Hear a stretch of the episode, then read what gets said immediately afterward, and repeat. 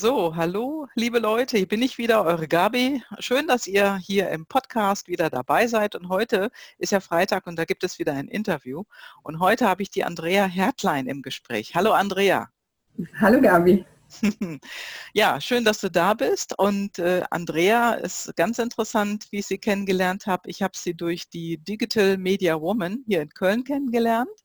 Und sie ist ähm, Geschäftsführerin von Space 5 Media und ist Profi für Social Content Strategie, hat Mitarbeiter, feste, freie, hat ein großes Netzwerk und arbeitet in dem Bereich schon, also du bist seit über 20 Jahren selbstständig, hast du gesagt, ne? Fast, ja, fast 20 Jahre. Wahnsinn, ja. ja.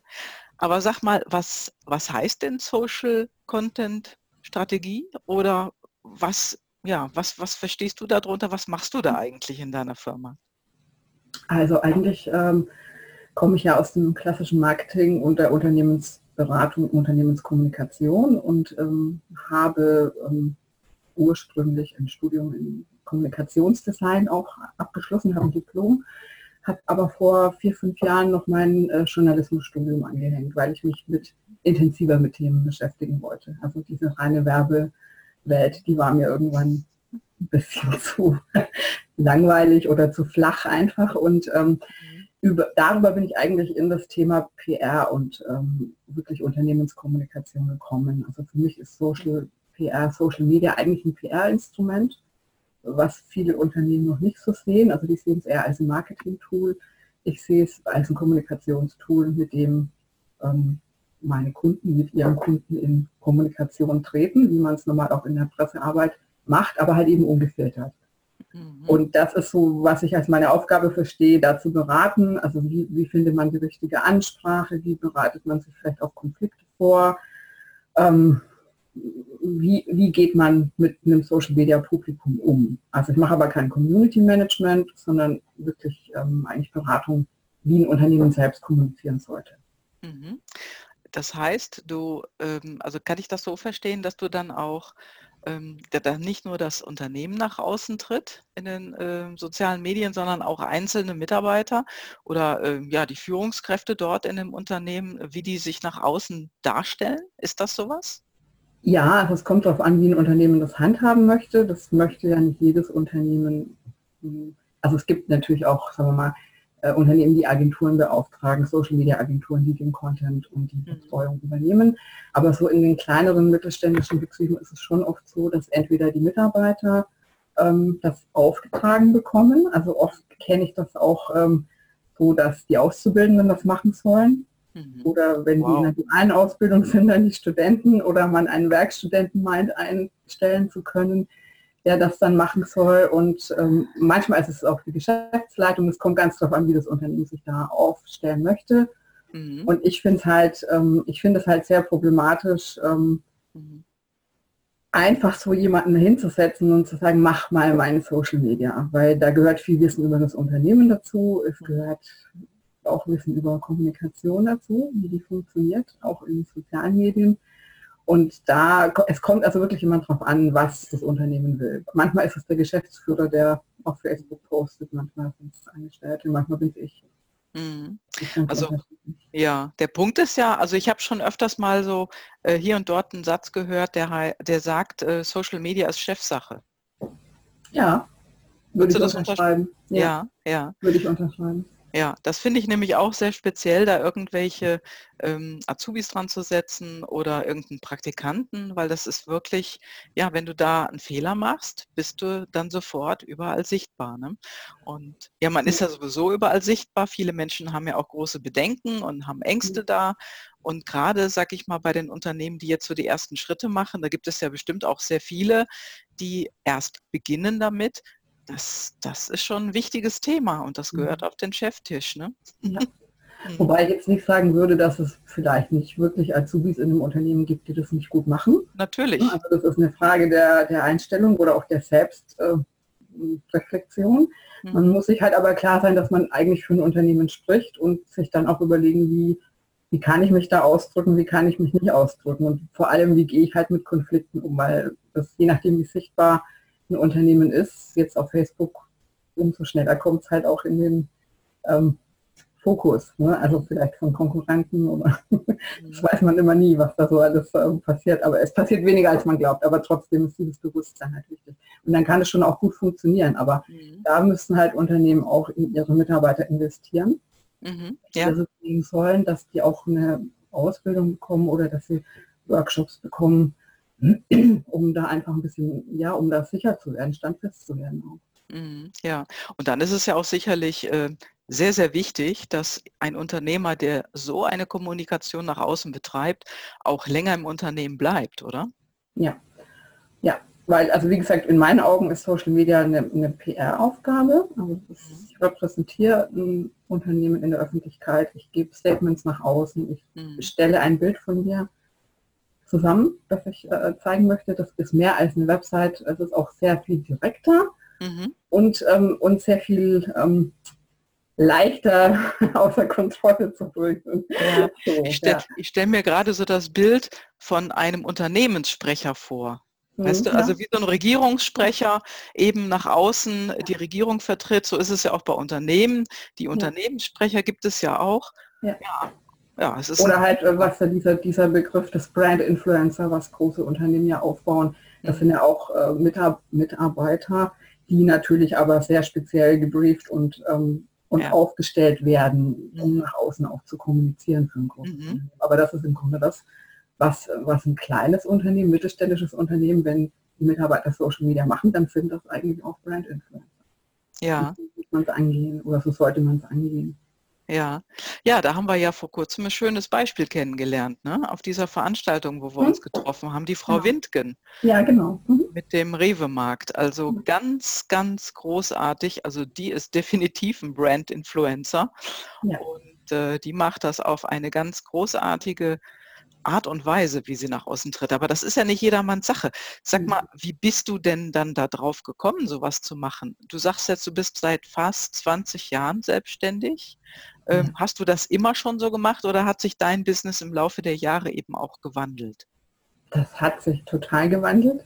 Mhm. Also die ganze Branche hat sich gewandelt in den letzten 20, 25 Jahren. Ich habe ähm, Mitte der 90er habe ich mit meinem Studium angefangen, ein bisschen früher und war Ende der 90er äh, fertig, also hatte mein Diplom als Kommunikationsdesignerin im Grunde Grafikdesignerin. Also ich habe eine ganz klassische ich ähm, auch. Ausbildung. Also ich habe wirklich in meinem Studium äh, Typo geklebt. Ja, und also das, da gab es am Anfang keine Computer. Das, ich bin mhm. auch relativ computerfrei aufgewachsen und als ich angefangen mit dem Studium war das gerade so, da ging das gerade so los und Ende der 90er kamen dann die ersten Macs an die Hochschulen, das muss man sich mal vorstellen.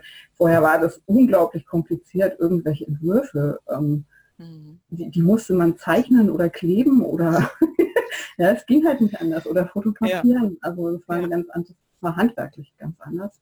Ja, das und, stimmt. Ähm, und ich würde mal sagen, so bis hm, ja, so bis Mitte der 2000er Jahre gab es eigentlich noch dieses klassische Bild der Werbeagentur oder des ähm, Corporate Designers oder so. Ne? Und das hat sich aber angefangen, eigentlich schon Anfang der 2000er hat sich angefangen, das so zu diversifizieren. Also es wurde einfach immer komplizierter und Mitte der 2000er kam das, das Internet so wirklich ins Rollen nach dem, nach der ersten, nachdem die Internetblase geplatzt war. Ja, also Anfang ja also ich glaube 2000, 2001 oder so war ja der erste Crash. Und ähm, da haben alle gesagt, das Internet ist tot. und dann ging es aber eigentlich ja erst so richtig los und ja. da ging es ja auch erst mit den sozialen Medien so richtig mhm. los. Also ja, ich glaube, meine erste Einladung zu Facebook habe ich 2007 bekommen von einem Freund, der in den USA war. Mhm. Also da war das wow.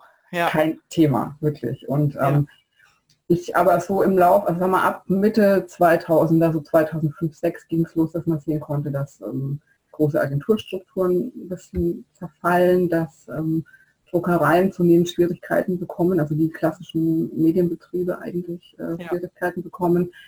Und ich habe viele wirklich gute Dienstleister gehen sehen in diesen Jahren bis 2010, 11. Und 2011 habe ich eigentlich erst angefangen mit Social Media, also wow. mit Facebook. Ja. Vorher war das ein Nebenschauplatz, das hat man mal so beäugt und gedacht, so, ja, naja, habe ich eigentlich jetzt keinen Bock. Ne?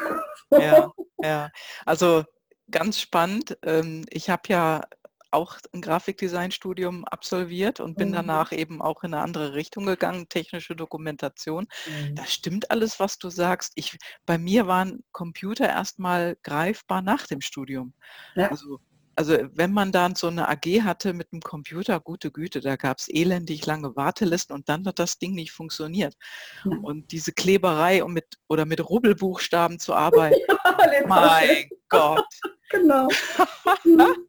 Das hat mich abgeschreckt in dem Job, muss ich ganz Mhm. ehrlich sagen. Da hatte ich keinen Bock Mhm. drauf. Mhm. Aber, ähm, ich sage mal, das das hat sich alles so stark gewandelt Ja. und, äh, da bist du jetzt ja seit 20 Jahren dabei, wirklich auf so 'ner Welle zu surfen. Muss Ja. man ja sagen. Digitalisierung, das ist ja, ähm, nicht nur 'n Umsetzen, einfach mal mache ich mal, sondern du lernst ja den Wandel zu kalkulieren und gehst dann auf 'ner Welle und surfst dann da drauf und lernst dann auf der Welle zu bleiben, ne? Und, äh Manchmal fällt man auch runter. Das ist also ich wir haben ja 2003, 2004 haben wir schon angefangen mit Webentwicklung, also nicht nur Webdesign, sondern wirklich Entwicklung von, äh, Content-Management-Systemen. Mhm. Ähm, na ja, dann kam WordPress und hat irgendwie 'n Strich durch die Rechnung gemacht.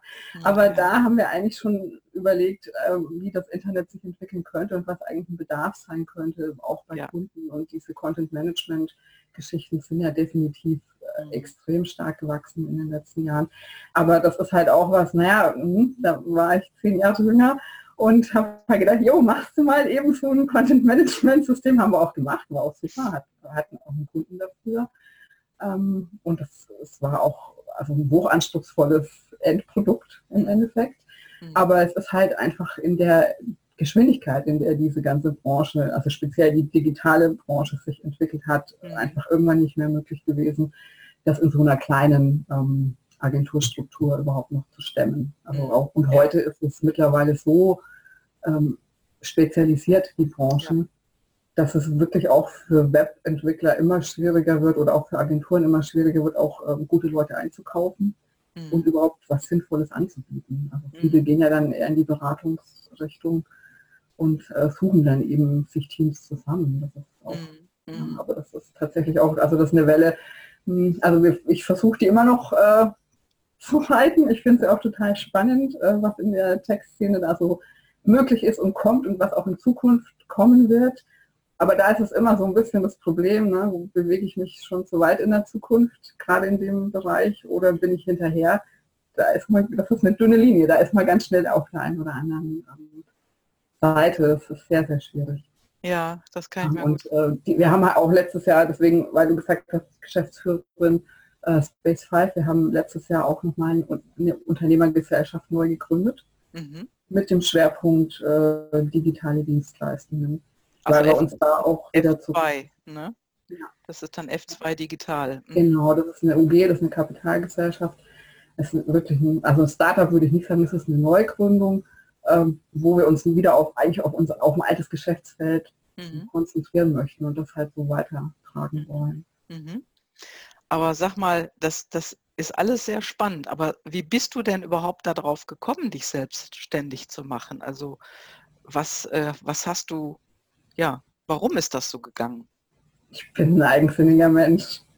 Eigensinnig. Ich habe das, ähm, festangestellte Leben einfach nicht ausgehalten, ganz ehrlich. Also dieses, äh, Korsett von 9 bis 5. Mhm. Auch ich bin eigentlich gerne unter Menschen, aber diese mir war das einfach alles zu eng und zu klein und, äh, ich habe da mich so zurückentwickelt in meinen Fähigkeiten in dieser Zeit. Ich war nur 1,5 Jahre angestellt. Mhm. Und danach habe ich gedacht, ich gehe lieber putzen, bevor ich den Job weitermache. Weil Wow. es einfach, ähm, also da war ich wirklich so das erste Mal an dem Ende angelangt, wo ich mir gedacht habe: „Ne, so will ich nicht leben, so will ich auch nicht den Rest meines Lebens verbringen. Ich ich Mhm. kann das nicht. Mhm. Kann nicht von 9 bis 5 oder da war's ja eher so dann von 9 bis 10 abends, ne, in Mhm. irgend so 'ner komischen Agentur sitzen und und ja, es gibt da draußen so viel, ja. Das Mhm. ist mir zu wenig und und ich möchte mich entwickeln. Also, ich möchte mich weiter entfalten. Ich meine, ich kam ja aus'm Studium, wie alle aus'm Studium kommen, so: „Yay, ich bin die Ja. Beste, überhaupt weiß ich schon alles.“ Das habe ich da gelernt, dass das nicht so ist, aber es war dann wirklich so, dass es gab vielleicht war's auch einfach die falsche Agentur, Mhm. die zu klein war oder zu Mhm. Mhm. Ja. Ja. ja. man kann dann auch nicht immer das machen, was man gerne möchte oder mhm. man kriegt auch nicht die äh, geeignete Position, ja. die man gerne möchte und das bringt uns letztendlich ja auch in die Richtung, das ist das, was man eben so mitbekommt, dass eben viele Menschen in den Jobs nicht glücklich sind, die sie ja. machen. Ne? Genau. Mhm. Und für mich war es eigentlich recht schnell klar, dass ich, ähm, dass ich in so eine Position auch nicht mehr möchte. Und mhm. das war Anfang, also 99 habe ich gekündigt und ähm, 2000, das war in Stuttgart und äh, 2000 bin ich dann mit meinem Freund damals nach Köln gezogen, weil wir haben im Prinzip damals wirklich gewürfelt. Also so könnte ich heute gar keine Entscheidung mehr treffen. Wir haben echt gesagt, so was machen wir jetzt? Hier ist es blöd, wir müssen woanders hin. Wo okay. Ne? Und dann gab es wirklich so München, Berlin, Köln. Das waren eigentlich so die drei Städte, die, ja. oder Hamburg vielleicht noch. Ne? Das war so eine Option. Aber es ja. war eigentlich egal. Also Köln war damals mit neuen Medien ziemlich weit vorne. Mhm. Ist heute leider nicht mehr so. Oder ja. münzig, aber es ist definitiv kein Vergleich mehr.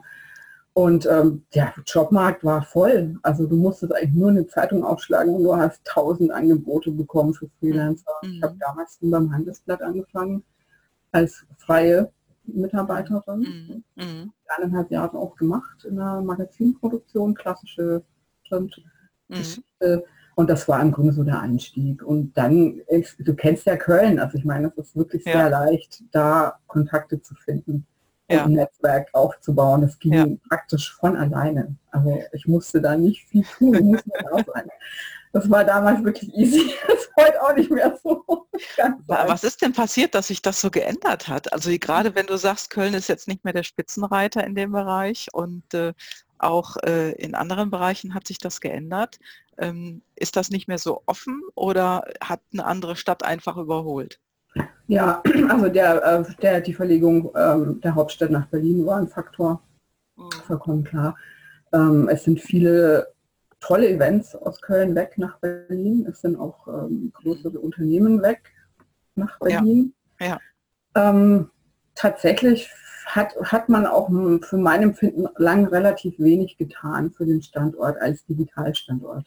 Ja. Ich glaube, entweder war es nicht im Bewusstsein der Verantwortlichen oder man hat gedacht, ja, man ist ja so toll und ruht sich ein bisschen aus auf den Lorbeeren, kann ich nicht sagen. Also es ist, äh, es ist relativ viel, glaube ich, einfach in vielen Bereichen da versäumt worden, was man jetzt versucht wieder aufzuziehen, also mit dem Digital Hub Cologne und diesen ganzen digitalen mhm. äh, ähm, ja, Bereichen. Ja, was genau. so alles so aus dem Boden poppt, ich weiß gar nicht, wie ich es nennen soll. Ähm, aber es gibt halt andere Städte in Deutschland, die da schon sehr viel weiter sind oder auch sehr viel früher angefangen haben, sich da zu mm. positionieren. Mm. Also München und München ist recht attraktiv in dem Bereich. Mhm. Und Berlin zieht halt nach und hat ja. natürlich immer noch diese Zugkraft. Ja, natürlich, klar, Hauptstadt jetzt, ne? Wäre auch die einzige Stadt, die ich mir noch mal überlegen würde, wenn ich ehrlich bin. Okay, ja, jetzt bist du ja nicht äh, direkt in Köln ansässig, sondern im Umland. Mhm. Und äh, wie ist denn da der Unterschied äh, Umland und Stadt? Hast du da den Eindruck, da passiert mehr oder äh, sind die Leute mehr ja. dran oder mehr offen oder so? Nein. also es passiert anderes. Ähm, äh, ich denke, es ist wie immer im Einzugsgebiet einer großen Stadt. Also die Offenheit, gut, die, Offenheit, die du in Köln antriffst, die ist sowieso sehr ähm, mhm. speziell. Ne? Also das hast du ja auch nicht unbedingt in einer anderen deutschen Großstadt so. Ja. Also man ja. ist sehr, sehr schnell beim Du und sehr, sehr schnell auf einem interessanten Level für den Austausch. Ja. Im Umland ist es wie überall im Umland ist es halt, die Leute sind zurückhaltender, die sind kritischer, die mhm. Unternehmen sind bodenständiger. Ne? Also ja. Also die überlegen sich schon genauer, ähm, ob sie was investieren möchten und worin. Mhm. Mm, es ist sehr viel schwieriger, Netzwerke zu finden oder Kontakte aufzubauen, hier im, also speziell jetzt hier im östlichen mhm. Umland, äh, mhm. Bergisches Land. Vor allem, weil ich jetzt auch nicht gerade in einer strategisch günstigen Ecke wohne. Okay. also Wermeskirchen ist so ein bisschen ein Loch. Ne? Mhm, okay. ein schwarzes Loch, da fällt ganz viel rein und du hörst nie davon. Okay. Ist, äh, einfach, das hat viel mit Lokalpolitik und ähm, mhm. ja, Wirtschaftspolitik hier zu tun. Das ja. Polit Spaß, politische ja. Entscheidungen, die da oft gefällt mhm. werden ne, im, im Vorhinein. Mhm. mhm. Sag mal, du bist jetzt ja auch äh, bei Digital Media Woman. Warum bist du mhm. denn da? Mhm. Ähm, gute Frage. Also eigentlich, ähm, das ist mehr oder weniger auch passiert. Also ich habe die DMW auf der Internetwoche 2017, glaube ich, kennengelernt. Mhm. Da hatte ich selbst äh, zwei Veranstaltungen und habe halt im Programm geguckt, was ist noch spannend. Und die hatten da ein sehr spannendes Panel. Und dann bin ich da mit einer Bekannten hin, so unangemeldet, waren die auch sehr streng, nur eigentlich darfst du hier nicht rein. Aber sie waren dann, haben uns dann reingelassen. Und es war wirklich ein toller, ähm, ein tolles Erlebnis, war sehr, ähm, ich war sehr begeistert, also mhm. von der Art und Weise, wie professionell die das moderiert haben, was das für ein interessantes mhm. Thema war und auch wie, wie, wie die sich da dargestellt haben. Als, ähm, mhm. Ich wusste ja damals nicht, dass es ein Verein ist. Mhm. Und ich dachte nur, okay, das interessiert mich, weil auch einfach die Themen mich interessieren, also die digitalen Themen sowieso. Ja. Aber eben auch so das Gefühl, ich brauche wirklich wieder ein Netzwerk, ich brauche wirklich wieder einen Austausch mit. Diversen Menschen. Ja, also ja, hier so auf ja. dem Land ist schön, aber irgendwann wird es dann auch gut. Ne? Also ja. Man braucht schon auch noch andere Ecken, wo man mhm. äh, umtriebig sein kann. Ne? Genau, ja. Und äh, da ich die nicht kannte, habe ich dann mir erstmal die Meetups angeguckt. Also die haben dann auch eingeladen und gesagt, wir machen einmal im Monat, war das damals ein Meetup und da bin ich dann hin. Und da war das eigentlich relativ schnell klar, dass es einfach passt, ne, so von der mhm. Persönlichkeit her. Mhm. Ja, super. Hast du denn äh, da auch, sag ich mal, für dich als Frau mehr äh, Rückhalt gefunden? Wie ist das denn so im, im ja. globalen? Ja? Ja, ja? ja, also ich meine, das Thema Männer, Frauen und so, das habe ich schon immer, weil ich auch in einer teils sehr männerlastigen Branche unterwegs bin und oft mit ähm, männlichen Geschäftsführern zu tun mhm. habe. Ja. Äh, wo ich echt merke, da musst du dich schon positionieren, hm, damit ja. die dich ähm, ernst nehmen. Und oft fällt oft herrscht da wirklich auch heute noch so die Vorstellung, du bist ähm, die Hausfrau, die so zum Spaß ein bisschen. Äh, Ach echt? Ja, also den Eindruck habe ich manchmal schon, dass man, dass man wirklich sagen muss, Leute, ähm, mhm. ja. so. Und da ist das Thema natürlich ziemlich präsent bei den DMW und ähm, mhm. da gibt es aber auch keine schwachen Frauen. Also das ist eigentlich das Spannende, dass wenn du dann eben mit Menschen zusammenkommst, die die das gar nicht so, das wird thematisiert, aber es wird nicht problematisiert. Ja? Also jede ist das so mit ihrem, ähm, mit ihrem Selbstverständnis und das fördert auch das eigene Selbstverständnis und das mhm. macht auch viele Dinge transparenter, ohne dass man sich jetzt da so tiefgründig mit auseinandersetzt. Das, man merkt einfach, oh ja, ähm, zum Beispiel, das, das habe ich die ganze Zeit schon so gesehen oder jetzt fällt mir halt auf, ja. andere sagen das auch so. Also es ist so, eine, ist so ein Ping-Pong, also da entsteht schon viel ähm, viel Austausch auch einfach indem man guckt, was erzählen andere so, was machen die für Erfahrungen. Mhm. Ich würde schon sagen, dass das eine hm, Ändert das dann auch so die Sichtweisen oder ja. äh, äh die Handlungsart, wie man ja. damit selber umgehen kann? Mhm. Ja. Das hört also sich doch gut. Gar nicht mal so bewusst, es wird, glaube ich, eher unbewusst auch sehr viel klarer und sehr viel ähm, mhm. deutlicher auch äh, allen gegenüber. Also auch ja. sagen, ich muss mich auch abgrenzen oder ich muss mich auch ähm, einfach so positionieren, dass ich ernst genommen werde. Und das, mhm. wenn ich das einfordere, muss ich es ja auch, ähm, ne? also muss ich es ja auch selber geben. machen. Genau. genau ja. ja. Was war denn die größte Herausforderung für dich in deinem bisherigen Leben? Ach Gott. Kannst ruhig das Businessleben nehmen. ja, äh, würde ich mal sagen, ja. dabei ähm, meine erste Unternehmergesellschaft zu schließen. Mhm. Also da einen Schlussstrich zu ziehen äh, nach einer relativ langen, äh, sehr ähm, arbeitsintensiven Strecke. Also das war die Space 5 UG, ähm, die war ja im Grunde für mich so ein Endprodukt einer langen Entwicklung und ich habe ähm, die 2011 habe ich die dann liquidiert Mhm. Äh, war eine ganz bewusste Entscheidung, ähm, einen Cut zu machen und zu sagen, das ist nicht mehr mein Leben. Mhm. Das möchte ich so nicht mehr. Ich will so nicht mehr arbeiten. Ich habe im Prinzip wirklich zehn Jahre naja, am laufenden Band gearbeitet, das kann man ohne Übertreibung so sagen. Und da gab es ganz viele ähm, gesundheitliche Probleme, die damit entstanden sind. Und das ging dann wirklich am Schluss auch an den Punkt, wo es einfach ja, Burnout könnte man sagen, mhm. Wow. Symptom war. Also es war schon sehr äh, heikel. Und ähm, das war an dem Punkt wieder so wie damals, also da mit der, Selbst, äh, mit der Selbstständigkeit war es ein bisschen einfacher, weil ja was Positives nachkam nach dem Job. Da war es wirklich schwierig zu sagen, ich mache ich mach einen Cut, ich, ich beende diese Firma, ich, mhm. ich kündige mein Büro, ich, ich schraube meinen Firmenschild ab und ähm, gehe zum Notar und ähm, stampfe das Ganze ein. Mhm. Wow. War gar nicht mal so die, ähm, die, der Ablauf, ne? also das Organisatorische, das ist auch ein, auch ein Act, aber sich da emotional wirklich abzutrennen und zu sagen, das, das tut mir nicht mehr gut. Mhm. Ich habe es zwar aufgebaut und eigentlich ja. ist es ein Lebenswerk, aber ich, ich mache damit jetzt Ende. Es Schluss. ging einfach nicht mehr. Es ging nicht mehr und ich habe das einfach gespürt. Das war mehr so ein, mhm. Es war gar keine Kopfentscheidung, das war einfach mehr so eine Art äh, Rettungssprung irgendwo anders hin. Ja, mhm. so habe ich das empfunden, so sehe ich es auch heute noch tut mir auch nicht leid. Ne? Mhm. Also ich bedauere das. Du nicht, hast ja den Rettungssprung rechtzeitig gemacht, ne? Das ist ja dann nicht etwas, wo du, oder warst du zu spät dran schon ein bisschen? Ich habe schon lange gewartet. Ja. Es ist schon, es ist schon auch nicht so einfach, also nach so einer langen Zeit zu sagen, ich, mhm. also ich war, ich war, ich erinnere mich an den Moment, wo ich bei meinem Arzt damals saß, ähm, der mir da über die Zeit auch gut geholfen hat und äh, gesagt hat, ich habe jetzt entschieden, dass ich das beende. Mhm. Und dann hat er zu mir gesagt, ähm, aber das ist doch ihr Lebenswerk. Ja. Und dann habe ich über sein weißes Hemd geholt, eine halbe Stunde lang, weil der hat natürlich den Daumen drauf gelegt, ja, ja. aber ich, es ging ja. halt nicht mehr. Mhm. Gott, wow. Mal, das Werk ist letztlich das ganze Leben, also das ist halt auch nur ein Abschnitt, aber ähm, es war Ja, schon, aber es ist ein großer Schritt, ne? Ja. Mhm. Ja, und dann auch wirklich, äh, ich war dann wirklich so kaputt, würde ich mal sagen, ich konnte ein Jahr lang gar nicht mehr arbeiten. Mhm. Also Was, ich habe auch echt? wirklich lange, lange gebraucht, um mich von, von der ganzen, diesem ganzen oh, Scheiß zu erholen, ja, und da so wieder ein Level zu finden, also so eine Erdung zu finden. Mhm, okay.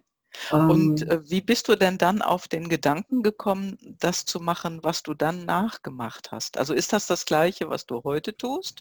Oder da hat sich auch schon einiges gewandelt? Ne? Mhm hat sich viel gewandelt. Also ich habe ja in der, der, Zeit vorher war ich eigentlich eher eine klassische Werbeagentur. Also wir haben sehr viele ähm, auch große, auch, auch sehr finanziell sehr lohnenswerte ähm, Projekte gemacht äh, im Bereich ähm, Verlag, ähm, Werbung, also Marketing. Also ja. das Geld war immer da. Das war auch nicht der Punkt zu sagen, ich höre jetzt auf, weil es, weil es nicht mehr rentiert. Das war eigentlich die beste Zeit, ja, so ja. finanziell gesehen. Ähm, und ich habe da sehr viel hands-on gemacht, also wirklich selbst Grafik, äh, Qualitätskontrolle. Ich hatte auch immer ein Problem mit äh, Verantwortung abgeben, was bei solchen Projekten auch nicht so einfach ist, weil du natürlich auch in der Haftung bist, mhm. auch finanziell äh, für das Endprodukt. Ähm, aber da habe ich eigentlich wirklich eher so die klassische Grafiklinie, ähm, die war sehr stark noch. Ne? Also wirklich mhm. ähm, Konzeption, kreative Entwicklung und Produktion bis zum Ende. Also bis, bis dann ein fertiges, was weiß ich, ein Buch mit 10.000 Auflage auf dem Tisch lag. Mhm. Ja, und heute machst du wirklich was ganz anderes. Ne? Mhm. Ja, also ich mache, wenn es geht, gar keine Grafik mehr. Äh, nur noch so, das was ich selber, meine eigenen ähm, mein, mein eigenes Business, ne? also Flyer geben aus, den mache ich klar noch selbst aber nicht mehr für Kunden, wenn es sich vermeiden lässt, weil das einfach ja. auch, ich, ich, merke auch, dass mir da die Konzentration fehlt. Mir fehlt auch der Liebe ja, zur Arbeit. Also ich habe meine Grafikarbeit habe ich früher geliebt über alle Sachen nicht. Das, was ich immer machen wollte, mhm. Das ist heute nicht mehr so. Das nervt mich heute. Ich mhm. liebe das nicht mehr. Ich mache es, ich kann es, das ist ein Handwerk. Mhm. Aber eigentlich gibt es interessantere Dinge. Also. Ja, jetzt machst du ja dann was Interessanteres. Du schreibst auch super klasse, also muss ich wirklich sagen. Und äh, das sind ja dann Bereiche, die dann ein wesentlich größeres Interessensgebiet dann ähm, eröffnet haben für dich. Was ist denn dann für dich heute, sag ich mal, wenn du deine Geschichte jetzt so erzählt hast, was ist denn für dich heute No-Go in deiner täglichen Arbeit? Was machst du denn anders?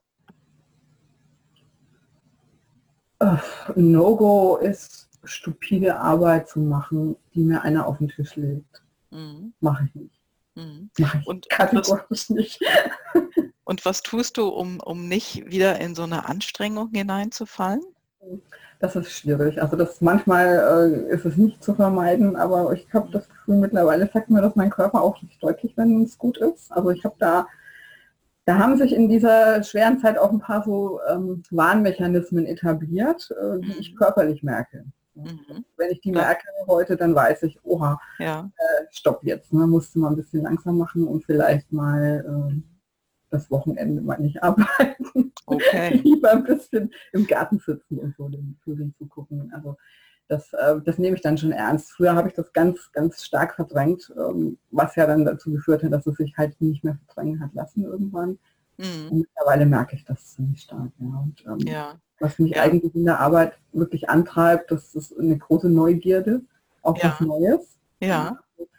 Und ein Job oder ein Kunde, der mir, der mir was anbietet, was ich schon kann, das ist, kann ich machen, aber das interessiert mich eigentlich nicht. Hm. Ja, weil es dir aus der Hand fließen kann. Ne? Ja. Also es geht einfach. Ne? Ja. Mhm. ja. Aber mich auseinanderzusetzen mit Themen, das macht äh, schon großen Spaß und auch zu lernen. Und deswegen mache ich auch, also ich bin auch Autorin. Mhm. Ich habe auch ähm, im Technikbereich relativ viel. Mhm. Und ich finde das wahnsinnig spannend, Neues zu lernen. Mhm. Also, ja, ja, ich, ich ich spreche oft oder ich arbeite auch mit Kunden über die intrinsische Motivation, also das, was mhm. uns von innen heraus antreibt. Und äh, ja, wenn man seine Antreiber nicht kennt, dann landet man eben im Burnout oder ne, man kann dann mhm. irgendwann nicht mehr arbeiten. Aber wenn man lernt, die festzustellen und die meisten wissen es einfach erstmal nur so aus einer Annahme heraus. Ne? Die kennen dann vielleicht ein, zwei, so das, was du jetzt genannt hast, wenn was Neues bei dir auftaucht. Das könnte möglicherweise auch Wissensdrang sein, was du mhm. da, äh, weil du gerne was Neues eben aufnimmst und damit aber dann anders zu agieren, das ist ja etwas, ähm, ja, wo gerne viele Menschen hinwollen und dann auch wieder die Gefahr laufen, in so eine Überforderung reinkommen zu können. Mhm. Ne? mhm. Ja, also Kopfarbeit ist halt schon, ja, also es dauert länger. Ne? Also einen Flyer kannst du in einer halben Stunde zusammenbasteln. Wenn du dich über ein kompliziertes Thema, wenn du da eine Recherche machen musst oder das verstehen willst, dann mhm. dauert das natürlich länger, das ist klar. Mhm. Und die Bezahlung ist natürlich im Verhältnis nicht. Ähm, die hat sich auch verändert, ne? Mhm. Ja, das ist schon, aber das ist halt was, das steht bei mir eigentlich mittlerweile an zweiter Stelle. Mhm. Ähm, es gibt so eine Regel, hm, es muss reichen. Also es muss den, den Bedarf abdecken, den ich habe. Der ist nicht sehr hoch mhm. mehr. Also der war früher, hatte ich einen wahnsinnig hohen Geldbedarf, einfach weil ich eine Menge Frust hatte und mhm. wahnsinnig viel Geld ausgegeben habe für unnötiges Zeug, was ja. ich einfach nicht mehr brauche. Mhm. Ähm, okay. Das insofern ist es, äh, ist es machbar, aber es ist natürlich, das geht halt nicht von heute auf morgen. Ne? Also nee, die Entwicklung, die ich da jetzt, wo ich jetzt stehe, das sind auch bestimmt vier, fünf Jahre oder so. Mhm. mhm. Also das muss man dann halt aushalten, ja. dass es auch Rückschläge gibt und ja, halt ja. weitermachen. Hast du dich denn mal unterstützen lassen auf dem Weg? Ähm, früher ja, also das hatte ich dir auch schon mal erzählt, ähm, in der, in der UG-Zeit, ne, als, als auch die mhm. Agentur gewachsen ist. Ich hatte zwischenzeitlich, oh, muss ich überlegen, waren wir fünf oder sechs äh, Leute in der Agentur, also auch Mitarbeiter, freie Mitarbeiter, feste Mitarbeiter. Mhm. Das ist auch eine da, hohe Verantwortung. Ne? Ja, ja, und das war auch eine schwierige Zeit, weil ich das damals nicht wirklich gut konnte, ähm, auch, auch ähm, Team zu ähm, konstruktiv zu leiten. Mhm. das okay. war nicht immer so einfach. Also da habe ich ähm, lange Coaching gemacht auch. Mhm. Ähm, was teilweise gut war, also was in vielen praktischen Dingen war das, war das ganz gut, also auch einfach, mhm. wie man bestimmte Dinge angehen kann, ohne dass man jetzt äh, ein großes mhm. Drama auslöst. So, mhm. ja. Mhm. Aber ich würde mal sagen, ähm, das Leben ist der beste Coach. also was ich so über mich selbst gelernt habe, das ist ja viel bei einem selbst, die Probleme, die man mit anderen hat. Ne? Wenn man sich nicht klar artikuliert oder wenn man nicht, nicht sich nicht klar positioniert. Ja, ja, aber man muss erst mal dahin kommen, ne? Also mhm wenn du dich da hast unterstützen lassen in der Richtung, dann ist man ja oft dann aufmerksamer in diesem Bereich. Ja. Man ja. hat da mehr einen Fokus drauf und ja. äh, geht dann mehr rein und traut sich dann auch mehr reinzugehen, äh, wenn da ein Problem aufpoppt, das dann auch anzusprechen und äh, anders zu kommunizieren. Ne? Mhm. Ja, wobei mein Fehler eigentlich immer war, dass ich viel zu lange gewartet habe, wenn es Unstimmigkeiten mhm. gegeben hat. Das ist, ja. glaube ich, haben viele, dass man viel schluckt oder viel weg äh, interpretiert oder mhm. ähm, das nicht wahrnimmt oder nicht wahrnehmen möchte. Ja, weil man das wird schwierig. Hat, ja. und das ist halt auch was, also das hat mich eigentlich so, das ist auch so eine körperliche Sache, ne? wenn, ich, wenn ich eine Alarmglocke höre, dann merke ich, da stimmt was nicht. Mhm. Das liegt nicht unbedingt an den anderen, das liegt an mir mhm. vielleicht auch. Oder es liegt am Zusammenspiel und dann wird das eigentlich sofort thematisiert. Mhm. Ja. Ja, das habe ich, glaube ich, eher so durch meine, durch, durch viel Selbstreflexion gelernt, dass das eben auch mein Fehler ist oder war, mhm. sagen zu können, hey, ähm, mhm. alles gut, ist nicht ja. dein Fehler, aber mir passt es gerade so nicht. Ja, und das dann aufzudecken, ne? das ist ja, ja genau, ja. das ist der Punkt. Mhm. Ja. Und wenn man das rechtzeitig macht, dann ist es häufig ganz leicht zu deeskalieren. Mhm. Ja, aber man muss erst mal dahin kommen. Ne? ja, das ist ja. Ja. Sag mal, ähm, was für Ziele hast du denn noch mit deiner äh, Agentur jetzt, also mit deinem Space 5 Media? Also die Space 5, Space 5 will ich als ähm, freie ähm, Beraterin weiterführen. Mhm. Da möchte ich mich wirklich mehr so in inhaltliche Themen weiter bewegen. Also mehr Autorenaufträge, redaktionelle Projekte, also alles, was so mit dem Thema Wissensvermittlung zu tun ja, hat. Ähm, ja. Ich bin auch Dozentin, also das ist auch über die Space 5 ähm, gekommen, also für Social Media und Networking. Und das würde mich in dem Rahmen interessieren, das auszubauen, also dieses ähm, mhm. Wissen zu, zu weiter zu mhm. akkumulieren ja, und weiterzugeben an andere. So, das wäre, das ist da mein Ziel. Mhm. Und für die F2 ist es halt ganz klar, wirklich nochmal ein, ein kleines Unternehmen aufzubauen, das in dem digitalen Bereich ähm, als Beratungsdienstleister ähm, und auch äh, operative Themen ähm, da angeht für mittelständische Kunden hauptsächlich. Also mhm. so in dem Bereich Digitalisierung. Ja. Ähm, das ist ja, jeder redet darüber, aber keiner. Das ist um. Ja, oder es ist sehr viel, sehr viel Gerede und wenig Aktion, ja. Mhm, okay. Da gibt es viel Potenzial und das würde ich da gerne mit abdecken oder ausschöpfen, da auch ein bisschen weiterentwickeln. Ähm, und das sind so die Ziele für die nächsten mhm. ja, zehn Jahre vielleicht. Okay, ja, ja, ist, ne? man braucht ja, äh, man braucht ja ein Jahresziel oder dann mehrere Jahresziele, ne? Mhm. Meistens habe ich mehrere. ja, das wäre gut, ähm, wenn du mehrere Ziele hast, klar. Mhm. Nicht zu viele, aber mhm. schon genug, dass man die dann auch gut erreichen kann. Ne? Mhm. Ja. Und was natürlich noch ein Ziel ist, für mich jetzt auch so relativ kurzfristig, weil ich ja bei den DNB auch aktiv bin, ähm, in der Organisation, auch mittlerweile in, in, in ähm, nicht nur in Köln, sondern auch übergreifend ähm, auch äh, zu dem Thema Presse, also wie man die Digital Media Women positioniert weiter. Mhm. Und das ist auch ein sehr kurzfristiges Ziel da für den Verein und auch für das Thema Diversity und ähm, Frauen in Führungspositionen dann nochmal mhm. ein bisschen die Aufmerksamkeit zu fokussieren, ja. also als ehrenamtliche ja. Tätigkeit. Ja, okay. Ja, da habt ihr jetzt auch gerade ein Projekt 3030. Ja. Das heißt, äh, das heißt 30 äh, Prozent Frauen in Führungspositionen. Mhm. Also wir suchen, ähm, ja, wir suchen 30 Unternehmen mhm. insgesamt, die bereits ähm, in ihren oberen drei Führungsetagen 30 Prozent Frauenanteil haben. Mhm. Und äh, da gibt es auch schon, na, es gibt schon vier oder fünf, die, mit denen wir in äh, Verbindung stehen, also wo es wo schon Kooperationen gibt. Ähm, ja. Äh, mit L'Oreal sind wir gerade online gegangen. Das ist mhm. ein Unternehmen, die das schon sehr gut umsetzen. ThoughtWorks ist eine Beratungsagentur im IT-Bereich, die das äh, auch machen. Und ähm, Spreadshirt ist, glaube ich, auch äh, schon mhm. online. Und da gibt es noch einige andere. Also die, das Interesse da ist relativ groß, ja, auch, äh, der Unternehmen sich da zu positionieren. Und das ist auch eine gute Kampagne, um das Thema insgesamt ähm, ja, so gesellschaftlich noch ein bisschen nach vorne zu bringen. Wäre das ein Herzensthema von dir? Also ist das auch so etwas, was dich sehr anspricht? Ja, würde ich, ja, würde ich sagen, weil es auch ein langfristiges Thema ist und auch eine langfristige Veränderung auch äh, gesellschaftlich mhm. wirken soll. Und das ist dann schon ein Herzensthema, ja. Ja, ja, prima. Wahnsinn. Was, wenn du jetzt so mal zurückguckst auf die letzten 20 Jahre, ähm, gibt es da etwas für dich, wo du sagen würdest, wow, heute ist Erfolg für mich was anderes als früher? Was, Ja. was ist das für dich? Ja, absolut. Also Erfolg früher. Ich meine, das ist, ich glaube, das kennt jeder, der das Agenturleben kennt. Erfolg in einer, in einer Agentur, vor allem wenn es deine eigene ist, wie, wie ständig Drogen einnehmen. Ja, du bist, Erfolg ist ein neuer Auftrag oder irgendwie ein, ach, keine Ahnung, man gewinnt einen Pitch, ja, und dann hast du so ein High-Gefühl, als hättest du dir gerade eine Dosis, ich weiß nicht was, LSD oder was eingeworfen.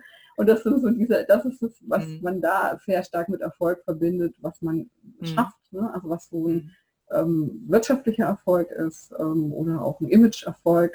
Mhm. Äh, es ist immer noch schön, einen neuen Kunden zu bekommen und ein interessantes Projekt zu bekommen, aber Mhm. das ist für mich jetzt nichts mehr, was ich als einen Erfolg ähm, feiern würde. Oder Mhm. so. Das ist, Was äh, wäre das denn?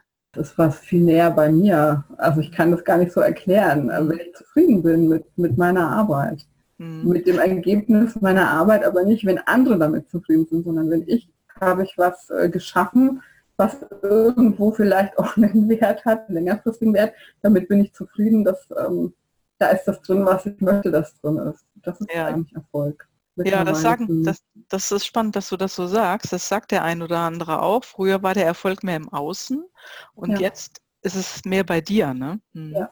genau.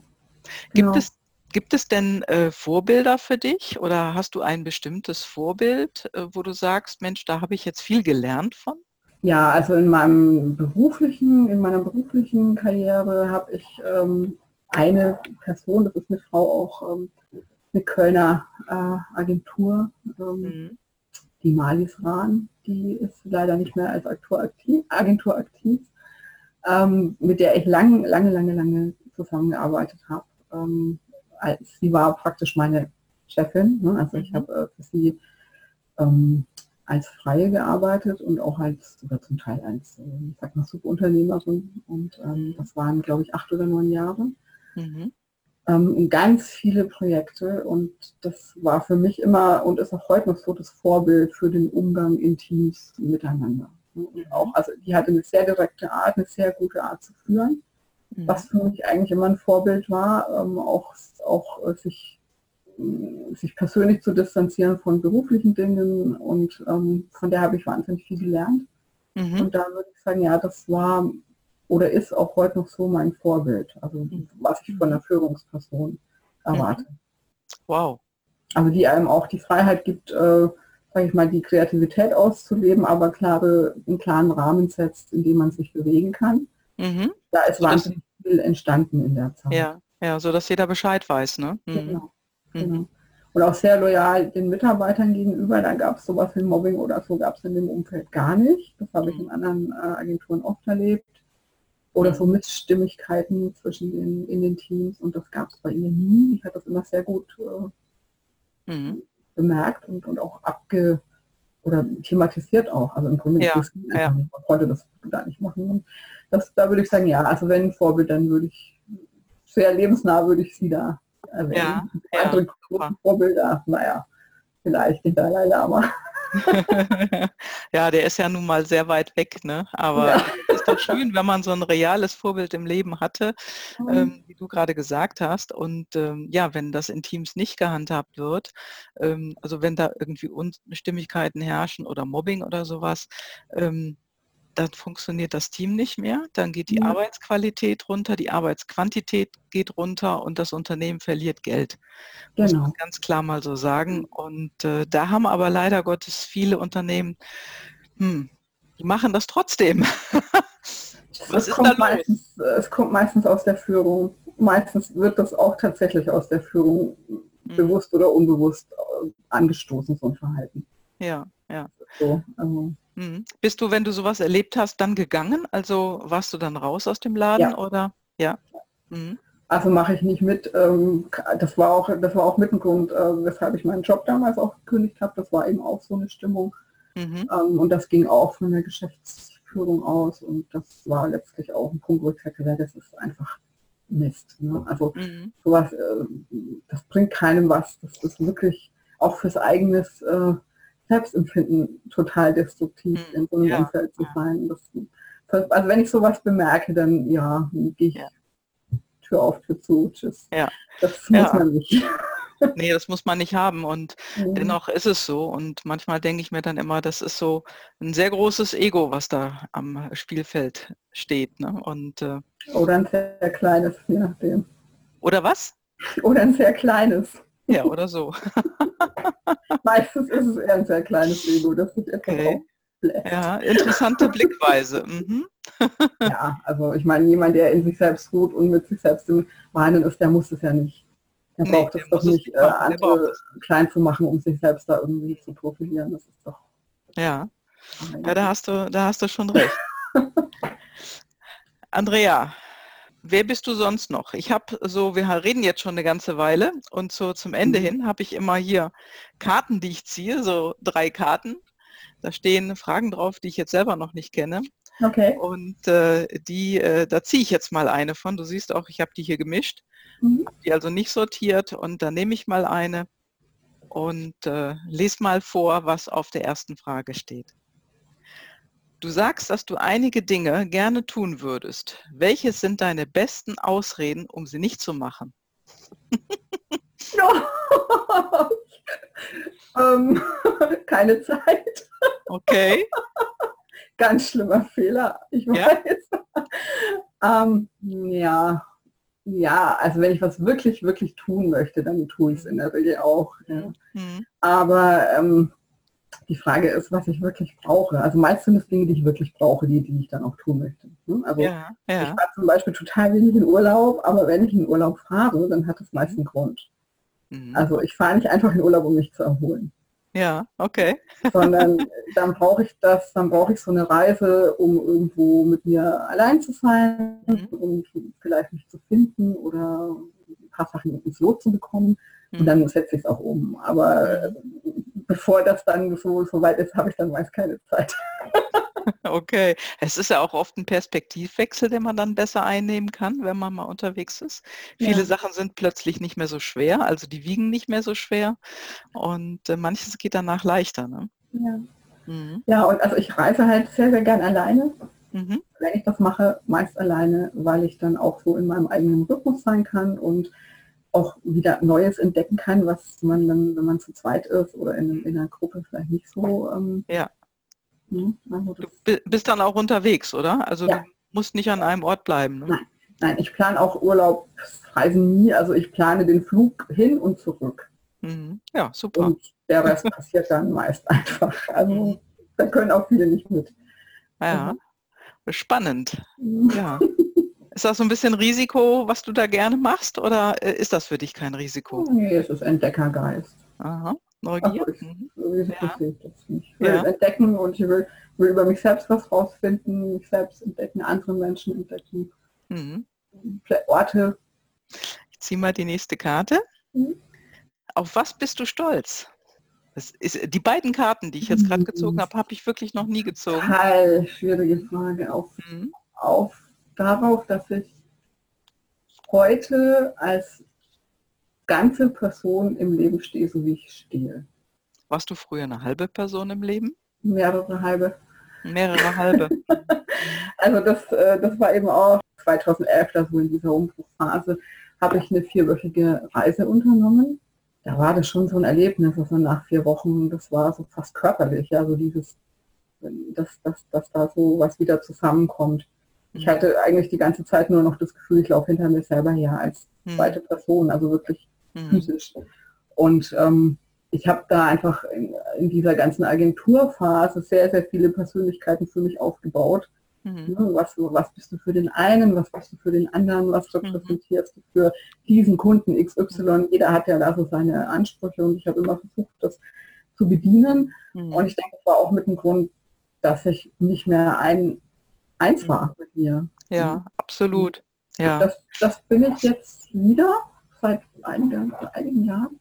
Mhm. Und da bin ich eigentlich stolz drauf, weil es war verdammt harte Arbeit. Na, das glaube ich dir. Also, wie gesagt, ich spreche oft über, über intrinsische Motivation, wenn man sich da Mhm. so aufsplittert und Mhm. etwas dann darstellt oder ja, was man nicht ist, dann Mhm. ist man irgendwann in einer Überforderung oder möglicherweise auch in einer Unterforderung, aber die Überforderung ist schon da vordringlich und Ja. dann Du, du kriegst es einfach irgendwann nicht mehr in eine, ähm, das geht nicht mehr in einen Kopf rein. Also Mhm. du merkst es dann selbst auch und äh, an dem Punkt weißt du dann nicht mehr, wer du eigentlich bist. Mhm. Also Mhm. das, und eigentlich ist das ja sehr einfach, wer wir sind. Ne? Also das ist ja alles da. Man muss es halt dann nur sehen und akzeptieren. Und die anderen Ja. Sachen, also ich meine, heute ist es wirklich, wenn, wenn ich jemandem nicht gefalle, dann Mhm. halt so ich bin. Das macht vieles auch leichter. Ja. ja, sich selbst dann zu akzeptieren, ne? mhm. Und äh, man ist dann einfach so und wenn es dem anderen nicht passt, dann musst du dich nicht ändern, sondern der Mhm. andere kann ja seine Meinung ändern. Ne? Ja, oder er muss ja nicht mit mir, ähm, ja keiner. Genau. Ja, genau. Nächste Karte. Jeder Mensch ist einzigartig und hat eine besondere Aufgabe im Leben. Was ist deine Aufgabe? Wow, du hast echt Fragen. Ja, daf- dafür bin ich bekannt. du, ich habe diese Karte, ob du es glaubst oder nicht, ich habe schon so viele Interviews gemacht, aber die habe ich noch nie gezogen. Was ist denn deine Vision vom Leben? Vielleicht passt das zusammen. Also, Also ich glaube, meine Aufgabe, wow, das ist wirklich schwierig. Also vielleicht, ein Spiegel Für andere. Okay. Ja, okay. Also, Also- hinein auch, äh, passt das dann zu deinem Business, was du machst? ja, teilweise schon. Also ich merke halt sehr oft, dass ähm, ein großer Teil meiner Arbeit ist, ist eine Beratungsleistung. Das geht schon fast in, oh, keine Ahnung, ja, Coaching oder was weiß ich. Weil, weil es oft geht ganz, ganz viel um Unsicherheiten über ähm, nicht mal mit, mit, einem, mit einer Geschäftsentscheidung oder so äh, zusammenhängt, sondern mit einem Selbstbild. Ja. Mhm. Und ähm, wenn man das, also das finde ich eigentlich auch immer einen schönen Erfolg mit einem Kunden oder mit jemandem, mit dem ich arbeite, zu sehen, da entwickelt sich was, weil der was wahrnimmt ähm, in der Zusammenarbeit mit mir, was ihm auf dem Weg hilft. Ne? Also so, Ja. deswegen kann ich ein Spiegel sein für andere, Mhm. denen jetzt nichts aufzudrängen, was, Mhm. was sie auch machen könnten, Ja. was aber nicht wirklich was bringt, weil es nicht aus ihnen selbst kommt. Ja, das ist eine spannende, äh, spannende Sache, was du jetzt gerade erzählst, weil es auch eine äh, gute Herangehensweise ist, weil wir sind ja Menschen, Mhm. wir sind ja fühlende Wesen und wir wollen ja etwas Bestimmtes erreichen und wenn auf der anderen Seite jemand ist, der einen darin unterstützen kann, ist es wunderbar. Und äh, auf der anderen Seite sitzen aber oft genug Menschen, die uns etwas überstülpen wollen, was nicht Ja. unseres ist. Ne? Genau. Mhm. Ja, und Genau, das und das ist halt, also du kannst ja in dem Beratungsgeschäft viel sagen, machen sie so und so und so und das und das, das klappt immer, ne? Mhm. Dann ist das eine Beratungsleistung, aber das kann klappen oder nicht. Es klappt einfach besser, wenn jemand authentisch in seinem Handeln ist. Und Mhm. das ist er, wenn er, wenn er seine eigene Vision kennt oder seine eigene, ähm, sein eigenes Ziel vor Augen hat. Mhm. Und ich glaube, das ist dann die bessere Beratungsleistung, dem Kunden vielleicht das, das hat, kommt ja oft aus, aus ihm selber, das muss ich ihm ja nicht sagen. Das weiß er ja eigentlich. Ja, Ja. Nur lernen, es zu formulieren oder zu sehen. Und dann ja. muss Und das- machen. Ja, genau. Und das passiert dann im, im Gespräch mit dir, ne? Ja. Und das finde ich auch in privaten Gesprächen eigentlich. Ich meine, ich komme ja aus einer Generation äh, bla bla bla, weißt du, so Diskussionen in den 90er Jahren, du kennst es wahrscheinlich auch, äh, Mhm. im, im Freundeskreis, in der Schule, an der Uni, das wurde ja diskutiert, bis der Arzt kommt, ja, so Ja. austauschen. Dampfplauderer. Ja, das vermisse ich heute auch oft, wenn ich mit, äh, auch mit jungen Leuten zusammen bin, die nehmen so viel hin. Ja. Mhm. Okay. Und das ist vielleicht auch so was, also weil aus dieser Art der Kommunikation kommt ja auch so, ne, wenn ich mit jemandem über was diskutiere, auch kontrovers, muss ich mich ja selbst reflektieren. Mhm. Und da kommt vielleicht auch diese Idee her, dass vielleicht ist das meine Aufgabe. Keine Ahnung. Ja, ja, sehr spannend. Ja, kannst du noch mal drüber nachdenken und Okay. wir unterhalten uns wieder.